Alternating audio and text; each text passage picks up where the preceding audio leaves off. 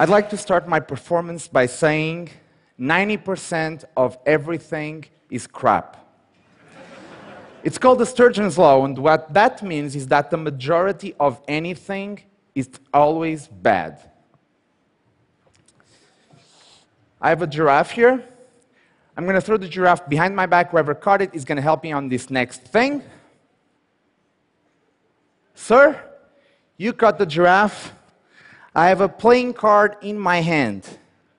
Freely name any card in the deck. Ten of hearts. Ten of hearts.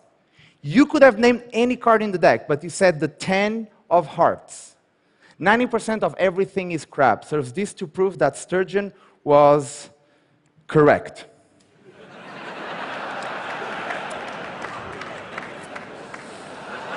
so, sir, this is not your show. Keep the giraffe for a moment, okay? Jesus. Crazy people. Well, uh, the truth is, why, why is the majority of everything bad? And my answer is, I think we stop thinking too soon. I'll give you a clear example. Something that people used to do around the turn of the century. This, not this century, the other one. The idea was to take a, a piece of paper and fold it inside out using only your weaker hand, in my case, the left hand, something that would look like this.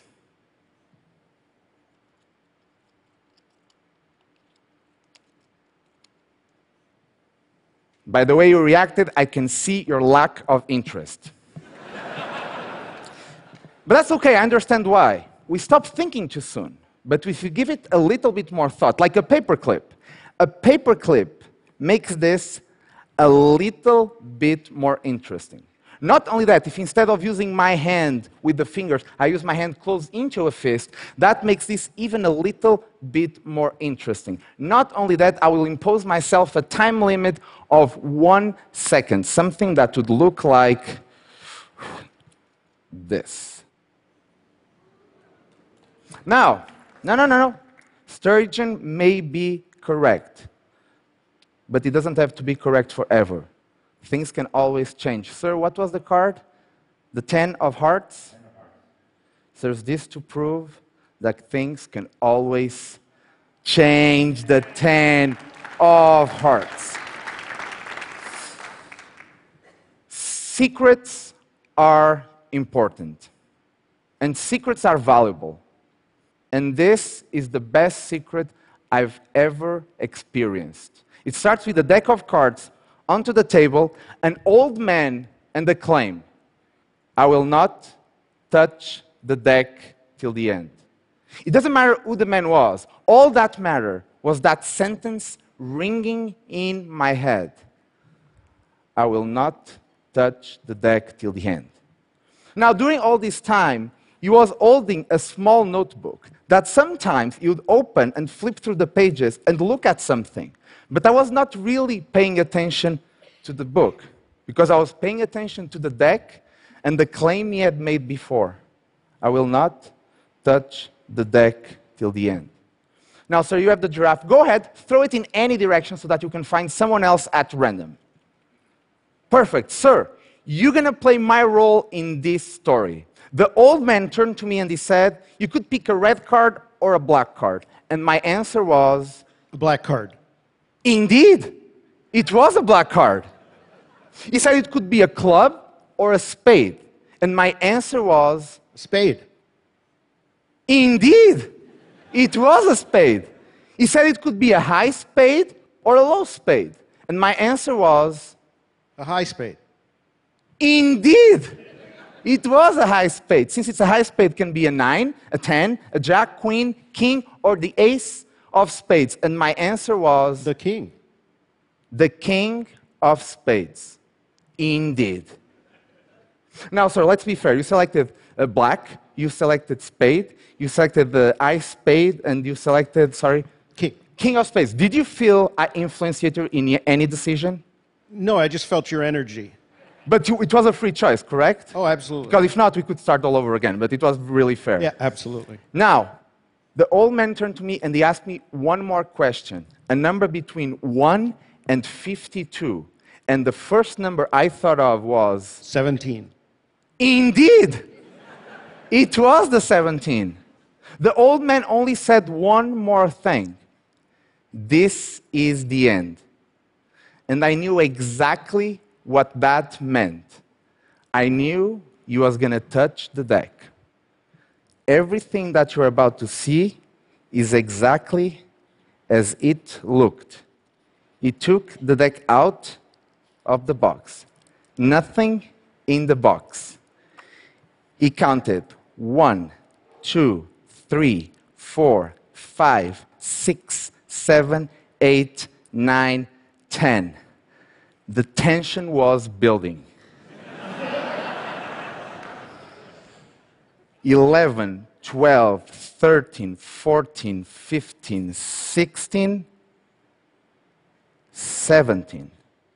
And on the 17, instead of the king of spades, something appeared in the middle of the deck that later, later I would realize was actually a secret. The old man stood up. He left. I never saw him again. But he left his notebook that was there from the beginning. And when I picked it up, that was the best secret I've ever experienced. We are defined by the secrets we keep and by the secrets we share. And this was his way of sharing a secret with me.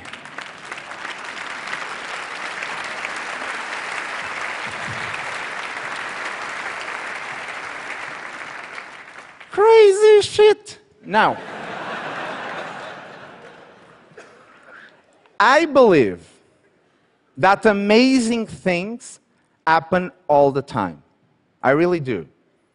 And the reason why we don't see them as often, it's because we don't place ourselves in a position to search for those amazing things. But what if? What if we decided to search for those amazing things, for those small coincidences in life that are truly amazing? Sir, you have the giraffe. Go ahead, throw it again in any direction so you find one last person at random. Sir, I'm going to ask you do you have with you a United States $1 bill? I think so. Yes? You see, a coincidence. Let's make sure you have it. Do you have it? Yes. Yes, perfect. Now, I want you to do exactly the same thing I'm about to do. I have a dollar bill here to explain. I want you to take the dollar bill and fold the Washington part inside like this. So you get this kind of big square, okay? Now, I want you to take the bill and fold it like this, lengthwise, so it becomes like a rectangle. And then again, when you have it, and really fold it, really crease it. And when you have it, please fold the bill again into a little square like this, and let me know when you have it. Do you have it? Perfect. Now, I'm going to approach. And before we start, I want to make sure that we do this in very, very serious conditions. First of all, I want to ensure that we have a marker and we have a paper clip. First of all, take the, the marker and go ahead and sign the bill. And this is the reason why. Later, I'm going to be doing a bunch of stuff on stage. And I don't want you to think, oh, while I was distracted by Helder, someone came on stage and swapped the bill. So I want to make sure it's exactly the same deal. Now, not only that, I want you to take the paper clip and put it around the bill. So even if nobody comes on stage and switch the bill, I don't have enough time to go open the bill and close it and see what I don't want to see. Is that fair? Now you can give me the marker back. And just like that, very clearly, I want to make sure that we're going to place this in full view from the beginning of this experience. And to make sure that everyone is going to see it, we're going to actually have a cameraman on stage. Yes, perfect. So that you can see that your signature? Yes, perfect. Now, we're going to use also the deck and a glass for this.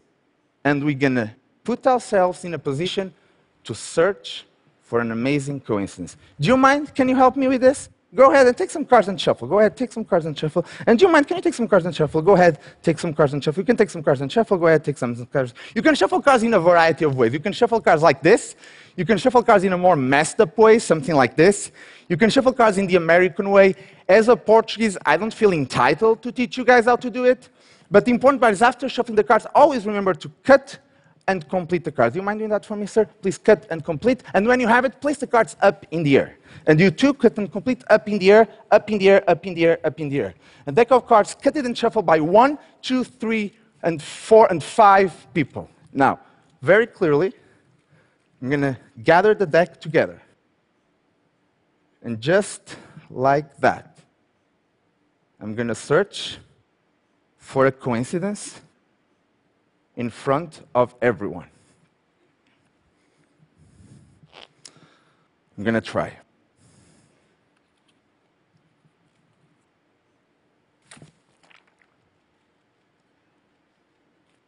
I have some cards that maybe, maybe they don't mean anything.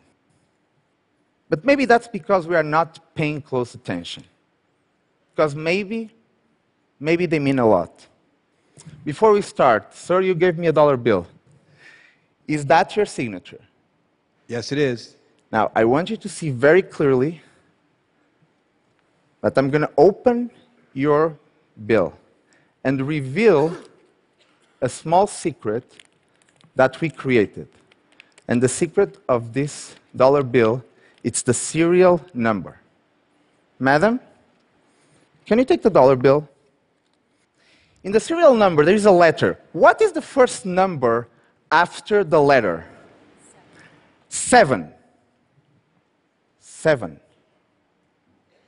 But that's maybe just one coincidence. What is the second number? So after the seven, we have a nine. And after the nine, two, the two. And after the two? Three. Three. And after three, three, seven, seven, four, four, two. two, and Q. Q like in queen. Uh huh. The queen of clubs, all the cards in order, just for you. And that's my show. Thank you very much and have a nice night.